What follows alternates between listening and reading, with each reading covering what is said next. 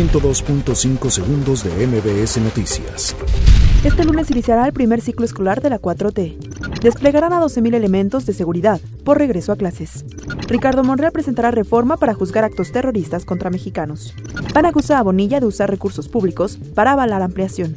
La Procuraduría General de Justicia de la Ciudad de México confirma saldo blanco en el maratón de la Ciudad de México. Preocupa a CNDH violaciones a derechos humanos de población agrícola. Aumenta feminicidio en Puebla hasta 250%. En CDMX se mantiene en 3%. Fuertes lluvias en Monterrey dejan dos muertos e inundaciones. G7 ayudará a países afectados por incendio en la Amazonia. Tras choque entre helicóptero y avioneta, mueren siete personas en España. 102.5 segundos de MBS Noticias.